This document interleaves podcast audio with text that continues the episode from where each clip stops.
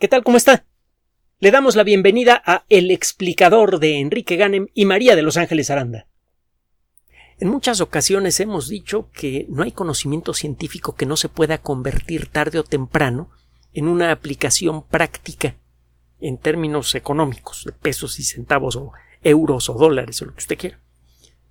Esto es cierto, aunque a veces el proceso puede ser un poco lento. Algunos eh, conocimientos, por ejemplo, los conocimientos básicos de biología, en particular de biología molecular que comenzaron a acumularse en la segunda mitad del siglo XIX, rápidamente se convirtieron en algo práctico, aunque fuera de una manera muy somera. Gracias a la incipiente biología molecular fue posible identificar sustancias como el ácido acetil salicílico en el té de corteza de sauce y orón. Y gracias a la misma biología molecular fue posible sintetizar ese compuesto en grandes cantidades, estabilizarlo y meterlo en pastillas. Las primeras pastillas modernas, las aspirinas, fueron construidas gracias a la biología molecular. Y bueno, independientemente de lo que puede usted eh, pensar o no de la homeopatía, que hasta ahora ha fallado todas las pruebas doble ciego a las que ha sido sometida, lo cierto es que desde que comenzaron a aplicarse las medicinas alópatas y las vacunas que también son alópatas, el eh, porcentaje de eh, la esperanza de vida, perdón, creció de manera espectacular en todo el mundo y una cosa está relacionada directamente con la otra.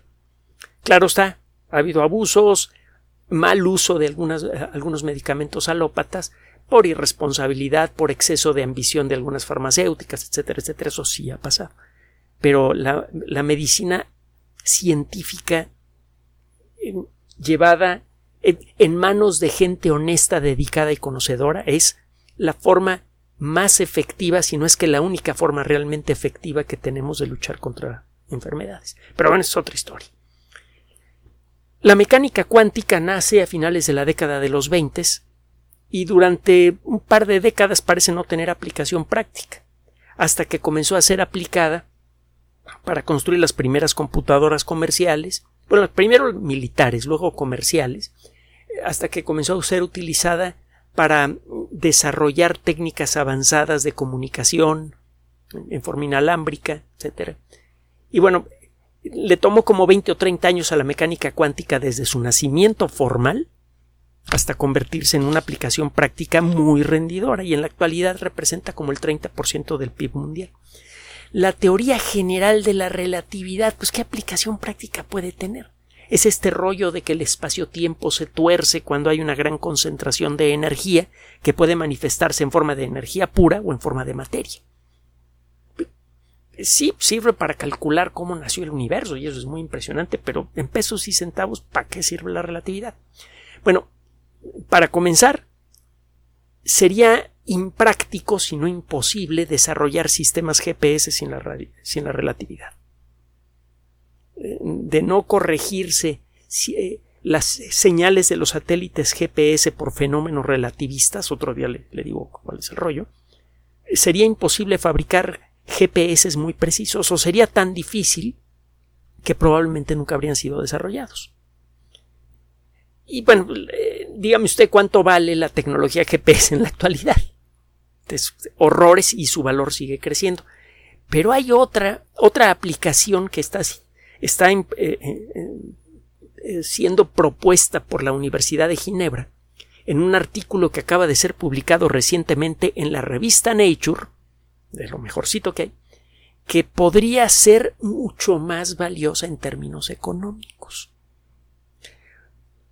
El ritmo de crecimiento de las transacciones en Internet ha sido meteórico, sobre todo desde que aparecieron los sistemas inalámbricos y los primeros teléfonos celulares inteligentes. El poder llevar en el bolsillo una supercomputadora, una máquina capaz de realizar miles de millones de operaciones aritméticas por segundo, cambió al mundo, para bien y para mal. Ya ve las, el, el uso y el abuso de la tecnología celular, las redes sociales, que al mismo tiempo son maravillosas y son detestables. Vea toda la basura que han publicado en redes sociales con respecto a las vacunas y a eh, todas estas teorías de conspiración de todo tipo relacionadas con COVID-19 y con muchos otros temas.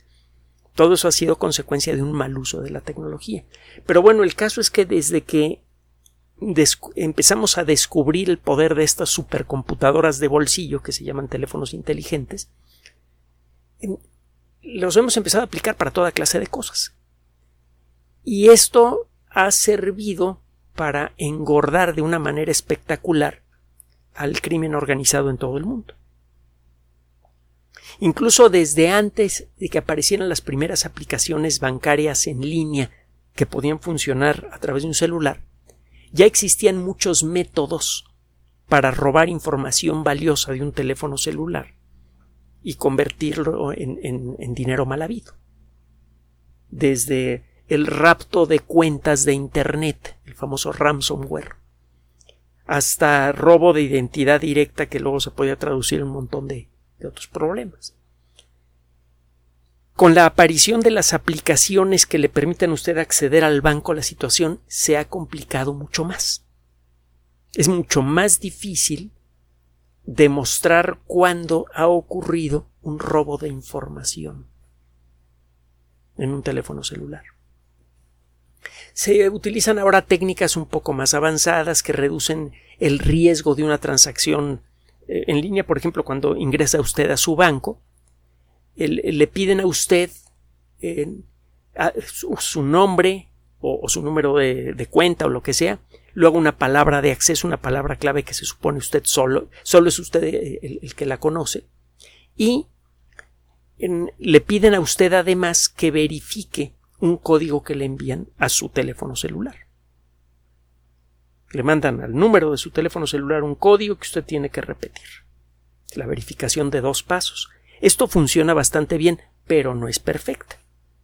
Un atacante que logre hacerse del chip de su, que logre clonar el chip de su teléfono puede construir software que haga lo siguiente. Usted ingresa a su cuenta bancaria.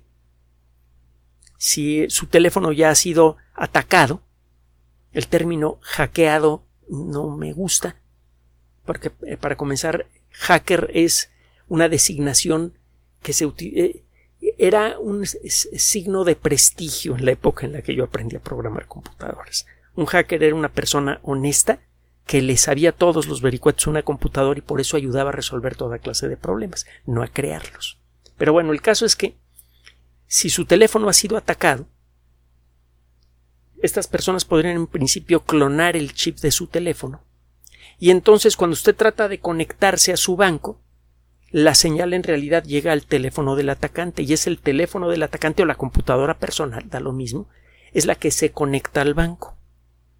Cuando le mandan a usted el código, el código llega primero a la computadora del atacante. luego llega a usted. Cuando usted manda el código y se abre la comunicación con el banco para poder sacar dinero y lo que, lo que sea, el atacante ya tiene acceso también a esa vía de información y puede en principio vaciarle la cuenta o hacer toda clase de, locuras. No es fácil hacerlo, pero se puede. Y el hecho es que el número de transacciones en Internet ha crecido de una manera verdaderamente enloquecedora, casi aberrante. Simplemente vea cómo los negocios en línea han pasado de ser la inversión más absurda de la historia, eso es lo que parecían a finales del siglo pasado, nadie se atrevía a hacer comercio por Internet, a convertirse en los negocios más rentables en la historia de la humanidad. Las personas más ricas del planeta hicieron su fortuna con ese tipo de, negocios.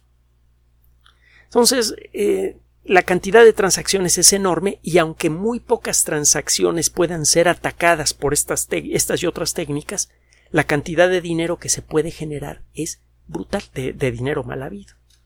Y esto está generando desde luego desconfianza en el, eh, en, el uso de, teléfonos celulares. Le digo yo, no uso un teléfono inteligente.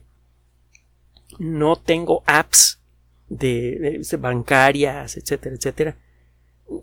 La lista de posibles ataques es enorme y sigue creciendo. Por ejemplo, si es usted de las personas que escanea códigos QR cada vez que los ve, tenga cuidado. Si usted va a un, eh, si usted tiene en su teléfono celular los códigos de acceso a su banco, incluyendo el famoso token electrónico, va a un restaurante y escanea el código QR, es probable que esté escaneando un código QR mañoso que dejó un cliente anterior. Imitó el aspecto de la, tarjeta que tiene el, el código QR para el menú del restaurante y pone uno igual pero con un código QR que da acceso a un sitio web que mete, que inyecta software indecente en su teléfono y usted ni cuenta se da. Usted explora el, código QR, recibe el menú en su teléfono celular y no se da cuenta que ya metió software que se va a activar en el momento en el que usted active un acceso a su cuenta bancaria. Por ejemplo. Esto parece que está empezando a ocurrir eh, con mucha, mucha frecuencia en, muchos países. En Europa hay una alerta al respecto. Y bueno, es un ejemplo de los 10.000 casos de posibles ataques cibernéticos a un teléfono celular. Está también el caso de Pegaso, el famoso software Pegaso, etcétera, etcétera, etcétera. ¿Qué hacer? Da la impresión de que cada día los atacantes descubren nuevas vulnerabilidades de los celulares. Los celulares, le digo, son supercomputadoras. Lo que se llamaba supercomputadora a finales del siglo pasado era una máquina capaz de realizar varios centenares de millones de operaciones aritméticas por segundo, sean unos cuantos miles de millones de operaciones aritméticas por segundo, con una capacidad de memoria importante de varios gigabytes, etcétera, etcétera. Bueno, una capacidad de, de proceso en paralelo muy elevada, etcétera. Ahora un teléfono celular común, barato, tiene las mismas características o mejores. Son máquinas increíblemente complejas. Lo que se ve en la pantalla, la simplicidad de la pantalla de un celular esconde la enorme, increíble complejidad de su interior. Y cuando una máquina es demasiado compleja, puede su estructura y los alcances de su diseño pueden escapar incluso a sus diseñadores. Una persona suficientemente talentosa y maliciosa puede darle la vuelta a la estructura de un teléfono celular y encontrar la forma de atacarlo. Es la sensación que uno tiene, que son muy vulnerables. ¿Qué hacer? Cada vez más y más el comercio mundial depende de transacciones electrónicas y los teléfonos celulares parecen ser cada vez menos y menos confiables. Bueno, este grupo de la Universidad de Ginebra acaba de utilizar el principio básico de la relatividad, que dice que no hay forma de que una señal con información viaje más rápido que la luz. Es una de las muchas maneras de expresar el principio realmente básico de la relatividad, que la única velocidad que existe en el universo es la velocidad de la luz. Lo hemos dicho en otras ocasiones. Este ratón está quieto en esta mesa no se mueve en el espacio, entonces está moviendo a la velocidad máxima posible en el tiempo. Einstein ofrece una formulita por allí para calcular la velocidad de un objeto en el tiempo. Y Einstein lo que dice y demuestra es que si usted suma la velocidad de un objeto por el espacio más su velocidad por el tiempo, el resultado siempre le da la velocidad de la luz. Si un objeto se empieza a mover por el espacio, se empieza a mover más lentamente en el tiempo. La única velocidad que hay es la velocidad de la luz. Es un principio muy padre, pero muy abstracto. ¿Para qué sirve? Bueno, esto significa, entre, entre otras cosas, que usted no puede enviar información más rápido que la luz. Bueno, hay un eh, concepto que se maneja desde la década de los ochentas. Va a encontrar ustedes este concepto incluso en la Wikipedia con algunos ejemplos. Eh, eh, es un concepto que existe en el mundo de la criptografía, de la disciplina que se dedica a explorar los mecanismos que permiten publicar información sin revelar su contenido. La información va cifrada, va disfrazada, va alterada y idealmente solamente eh, solamente aquellas personas que tengan la clave correcta pueden descifrar la información y verla. Esa es la idea de la criptografía. Claro está, no siempre funciona, pero bueno. El caso es que hay un concepto en criptografía que se llama la de la prueba de cero conocimiento. En inglés, Zero Knowledge Proof. Si busca usted en la Wikipedia va a encontrar algunos ejemplos. La idea es esta. Cuando, ingresa usted a su correo electrónico, usted da su nombre y su palabra de acceso. El nombre lo manda públicamente, todo el mundo puede ver pedroperez.gmail.com. Cuando manda usted su palabra de acceso, esta palabra de acceso es cifrada con una tecnología que la hace prácticamente irrompible con la tecnología actual. Una computadora cuántica en ciertas circunstancias en el futuro quizá podría romper con rapidez ese, eh, el, codificado de, de, las llaves que se utilizan ahora para enviar los passwords por Internet, pero falta tiempo para eso. Y además hay formas de darle la vuelta a ese problema. Pero el caso es que usted lo que manda por Internet es una versión cifrada de su palabra de acceso.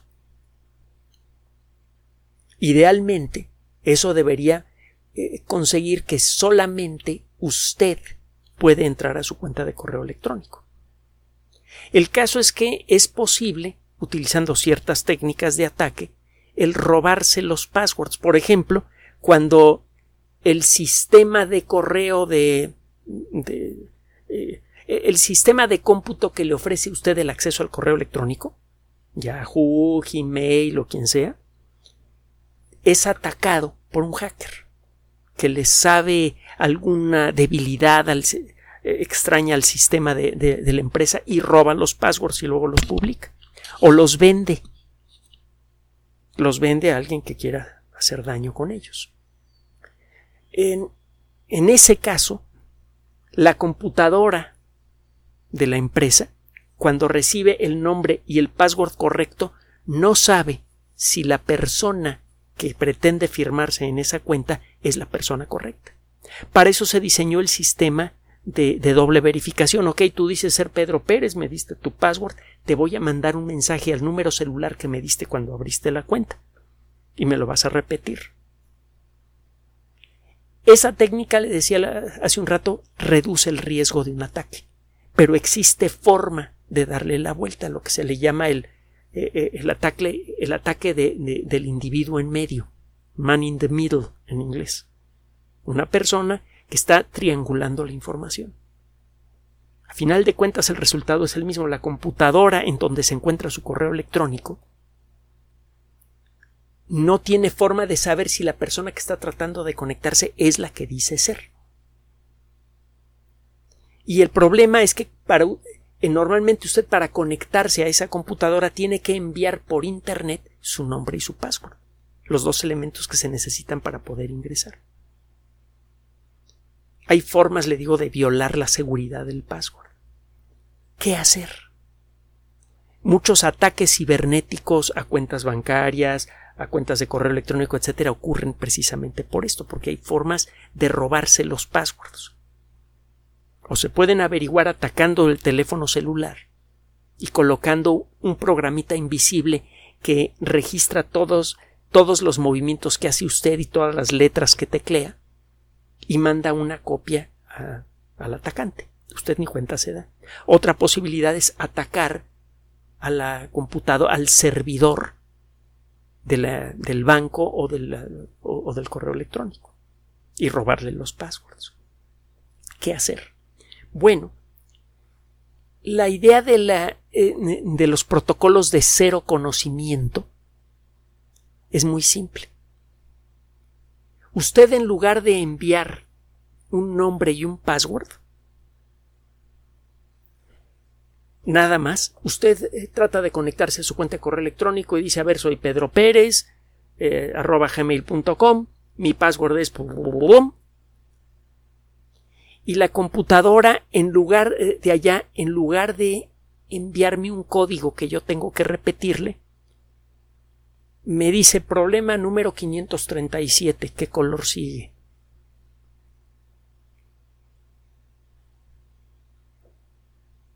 Su teléfono celular o su computadora puede tener en un área especial segura un programa que sabe resolver un cierto problema ultracomplejo. Cuando usted trata de conectarse, la computadora de allá, el servidor del banco, le dice usted a ver cuál es la solución para cuando los colores son rojo, verde, verde, rojo, verde, rojo, verde. Ahorita le voy a explicar el problema.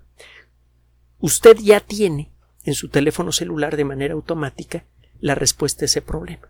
Usted guarda una lista de soluciones a un cierto problema. Y le están pidiendo la solución número 25, usted da la solución número 25. Es un problema para el cual podrían existir miles de millones o millones de millones de soluciones diferentes. Entonces, cada vez que se conecta a usted, la computadora de allá le pide la solución al problema número X y ese número X nunca se repite. Cualquier atacante que esté a la mitad del camino no tiene forma de reproducir la respuesta para entrar en su nombre la cuenta de correo electrónico. ¿Qué es lo que pasaba antes? Entonces, no hay forma de que alguien pueda robar la sesión y enterarse de cuál es su cuenta bancaria, sacarle el dinero, etcétera, etcétera, etcétera. Lo que está proponiendo este grupo de la Universidad de Ginebra es lo siguiente. Hay varios problemas que son escandalosos, son demostrablemente casi imposibles de resolver. Se llaman problemas. Eh, en, el mundo de las matemáticas le llaman problemas muy difíciles. Es, suena a nombre genérico, pero es un nombre muy específico en el mundo de las matemáticos, eh, de las matemáticas. Tiene usted, por ejemplo, una, eh, un, dibujito que tiene un montón de bolitas conectadas por líneas. Es como una gráfica de una red. Cada bolita tiene color. Cualquiera de tres colores, rojo, verde y azul. Y la regla es que eh, usted solamente puede conectarse con otros nodos que sean de colores diferentes. La línea que une un nodo con otro tiene que llevar de un nodo, digamos, verde a un nodo rojo o amarillo. En ningún momento se vale que un nodo verde se conecte con otro nodo verde.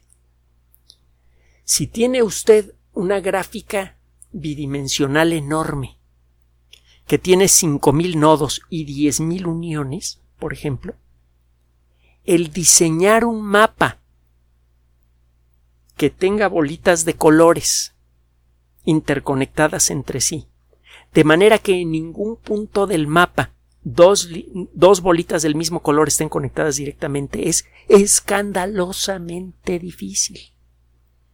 En la práctica no se puede resolver más que con una supercomputadora gigante trabajando por mucho tiempo. Entonces, ¿cómo funciona el esquema de la Universidad de Ginebra? Usted resuelve con supercomputadoras eh, problemas de este tipo. A cada cliente le da usted un mapa de 5.000 bolitas con 10.000 eh, líneas. Cada uno de esos mapas cumple con la condición que le mencioné. Ninguna de las bolitas de un color están conectadas directamente con bolitas del mismo color. Ninguna de sus bolitas vecinas tiene el mismo color. Cada vez que usted trata de ingresar a su cuenta, por ejemplo a su cuenta bancaria, la computadora de allá, en tres segundos, pide tres millones de soluciones diferentes. En cada instancia, la computadora de allá pregunta, oye, en la posición número 3247, ¿cuál es la bolita que está al noroeste? Solamente aquella persona, bueno, aquella computadora que tenga guardado el mapa va a poder responder de la manera correcta. Mientras usted pueda mantener seguro ese mapa, no hay forma de que alguien que está escuchando la conversación que pueda robar el, acceso al sistema. Si usted tiene seguros los mapas en las computadoras del, eh, del banco, aunque roben los archivos de passwords, no existe forma en la que esos archivos de passwords puedan ser utilizados para entrar a la cuenta de alguien. Solamente aquel que tiene el mapa ya resuelto puede entrar. El proceso es tan rápido, y es aquí donde queda involucrada la relatividad. En tres segundos se, se hacen 3 millones de verificaciones diferentes, no hay forma en la que un software mal habido pueda transferir la pregunta a una, a, una escucha para que ese escucha conozca la respuesta antes de tiempo y pueda robarse la señal. Simplemente no hay tiempo moviéndose a la velocidad de la luz para que las señales puedan triangularse con la suficiente rapidez. Solamente una conexión directa entre el teléfono legítimo y el banco puede funcionar con esa velocidad. Si las señales son desviadas para ser escuchadas por un tercero, van a tardar mucho tiempo en llegar a la computadora destino. Necesitaría tener usted un software mágico que pudiera resolver el, problema que se está planteando. Usted, si, está usted escuchando la conversación, usted no sabe cuál es el mapa y por lo tanto no sabe qué respuesta dar a cada una de las tres millones de preguntas que se van a realizar en los siguientes tres segundos. Solamente el que tiene ese mapa de colores en su teléfono celular puede responder de la manera apropiada. Y es posible aislar a ese mapa electrónico que está en el interior del teléfono celular para evitar que un software mal habido que haya entrado al teléfono celular pueda leerlo y pueda enviárselo a alguien. Como consecuencia de esto, esta tecnología permite comunicaciones seguras. La tecnología es barata. Para un teléfono celular, que le digo es una supercomputadora, el hacer tres millones de cálculos en eh, en, tres segundos está muerto. En, un segundo un teléfono celular típico puede realizar 60 o 70 mil millones de operaciones aritméticas. Entonces el realizar 3 millones de cálculos para localizar 3 millones de puntos en un mapa que ya tiene guardado en la memoria es algo que puede hacer dormido el teléfono celular. Esta tecnología, que es, eh, no es fácil de explicar, eh, realmente reduce prácticamente a cero la posibilidad de que alguien pueda robar la información de un teléfono celular. En la actualidad ya comienza a ser utilizada por algunos bancos para enviar señales entre distintas oficinas. Han sido contratados hackers de primer nivel para tratar de robar la información utilizando todas las técnicas del mundo, incluso robando los archivos de passwords, y no pueden. Simplemente no hay forma de establecer una tercera máquina que escuche el diálogo entre las primeras dos con la rapidez suficiente para poder robarse la información y poder usarla de manera efectiva, gracias al principio de la relatividad. Ahí tiene usted, de pronto la relatividad es la base para poder establecer lo que podría ser el primer sistema práctico de comunicaciones verdaderamente seguras de su teléfono celular con el banco o con empresas que, le ofrecen compra en línea, que hay varias eh, muy fuertes, etcétera. Usted podría empezar a confiar de nuevo en su teléfono celular. ¿Cuánto dinero vale eso? Es una lección que nunca hay que olvidar. Todo el conocimiento bien construido, tarde o temprano, tiene valor práctico. Y hay otra cosa más que hemos dicho en el pasado. Generalmente mientras más tiempo tarda un cierto conocimiento en ser aplicado, más valiosa es su aplicación. La teoría de la relatividad eh, tomó su primera forma en 1905. Así que ya tiene 117 años. Y ahora está mostrando su segunda gran aplicación económica que podría ser mucho más valiosa que la primera, que es la de los satélites GPS. Gracias por su atención. Además de nuestro sitio electrónico www.alexplicador.net, por sugerencia suya tenemos abierto un espacio en Patreon, el explicador Enrique Ganem, y en PayPal, el explicador patrocinio por los que gracias a su apoyo sostenemos este espacio. Puede usted descargar gratuitamente estos audios en formato MP3 en Spotify y en iTunes como El Explicador sitio oficial y en SoundCloud como El Explicador. y con formato de video en YouTube en El Explicador sitio oficial. Recuerden nuestras redes sociales de siempre, Twitter Enrique-Ganem y en Facebook Enrique Ganem sitio oficial, El Explicador y los grupos que usted ya conoce. Finalmente, el explicador siempre somos María de Los Ángeles Aranda y Enrique Ganem. Gracias.